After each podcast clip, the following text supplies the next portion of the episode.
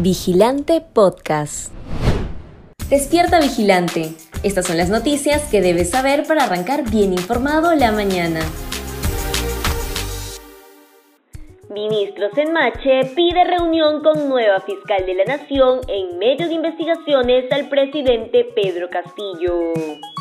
La Junta de Fiscales Supremos decidió por unanimidad que su nueva integrante, Liz Patricia Benavides Vargas, asuma como nueva fiscal de la Nación en reemplazo de Pablo Sánchez, quien lideraba el Ministerio Público desde el 30 de marzo de forma interina tras el fin del mandato de Zoraida Ábalos. En este contexto, el ministro del Interior, Dimitri Senmache, adelantó su interés por reunirse pronto con Benavides para, según dijo, coordinar acciones desde la policía y su sector, a pesar de que la fiscal debería seguir con la investigación contra el presidente Pedro Castillo. Y por otro lado, existen serios cuestionamientos a su gestión por la fuga de uno de los principales implicados en el caso de corrupción en el gobierno, el exministro de Transportes, Juan Silva. Es así que la responsabilidad de Benavides recae en continuar las investigaciones que inició el fiscal Pablo Sánchez contra Pedro Castillo por los presuntos delitos de organización criminal, tráfico de influencias agravado y colusión agravada, en el marco de las investigaciones Puente Tarata 3, Provías descentralizado.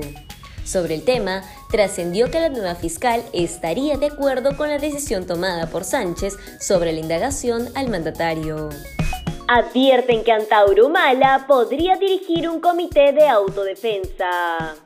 La polémica y preocupación de diversas organizaciones se hizo notar tras la publicación de la Ley 31494 que reconoce a los comités de autodefensa y desarrollo rural y los incorpora en el sistema de seguridad ciudadana, debido a que esta medida no sería adecuada para afrontar la delincuencia y por el contrario promovería la creación de milicias ciudadanas o de que líderes como Antauro Mala tomen protagonismo gracias al posible respaldo de quienes integren estos comités. El presidente de la Asociación Pro Seguridad Ciudadana, César Augusto Ortiz, sostuvo que la decisión es lamentable porque se debió tener en cuenta otras medidas como el mejoramiento de la capacidad del serenazgo para apoyar a la policía y así no crear una fuerza paralela a ella, como serían los CAT. En esa línea, remarcó que para tener un enfrentamiento con la delincuencia se debe estar bien capacitado.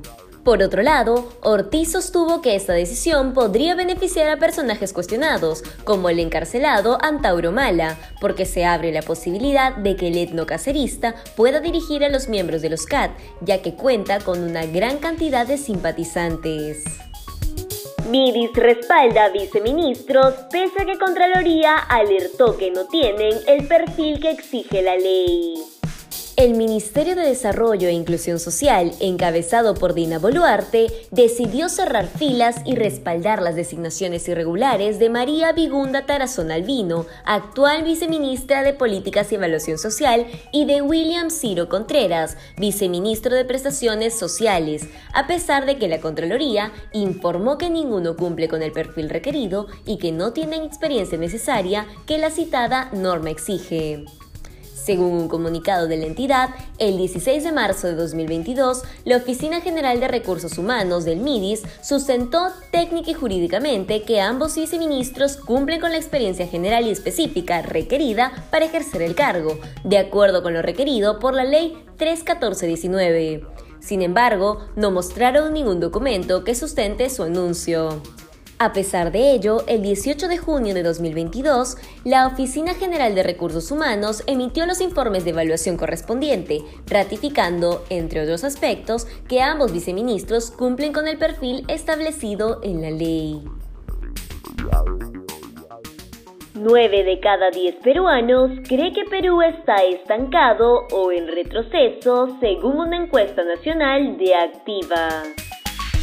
En medio de una galopante alza de precios, una inminente crisis alimentaria, escándalos de corrupción que alcanzan al presidente Pedro Castillo y nombramientos cuestionables que le restan capacidad de gestión al gobierno, el 90% de la población peruana considera que el país está estancado o en retroceso, según una encuesta nacional realizada por Activa.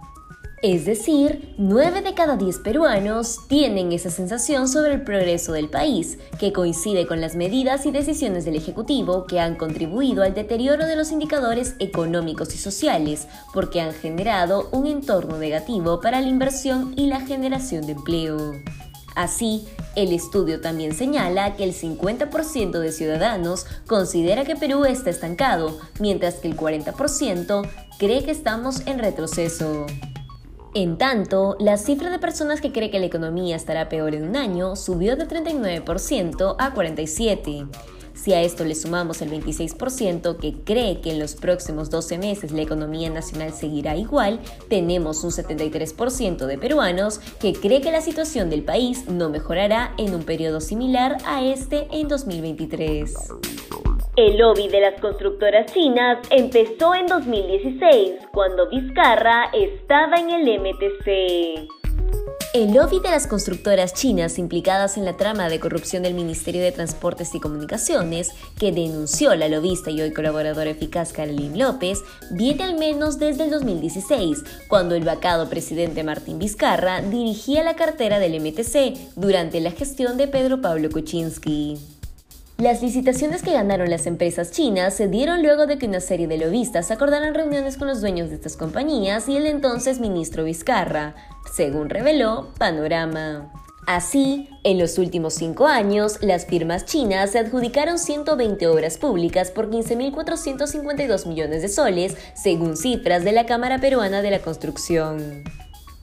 Si quieres seguir informándote, te invitamos a revisar nuestra web vigilante.pe. No olvides suscribirte a nuestro canal de YouTube y seguirnos en redes sociales como Facebook, Instagram y Twitter. Ahora también podrás escucharnos a través de Apple Podcasts, Google Podcasts y Spotify.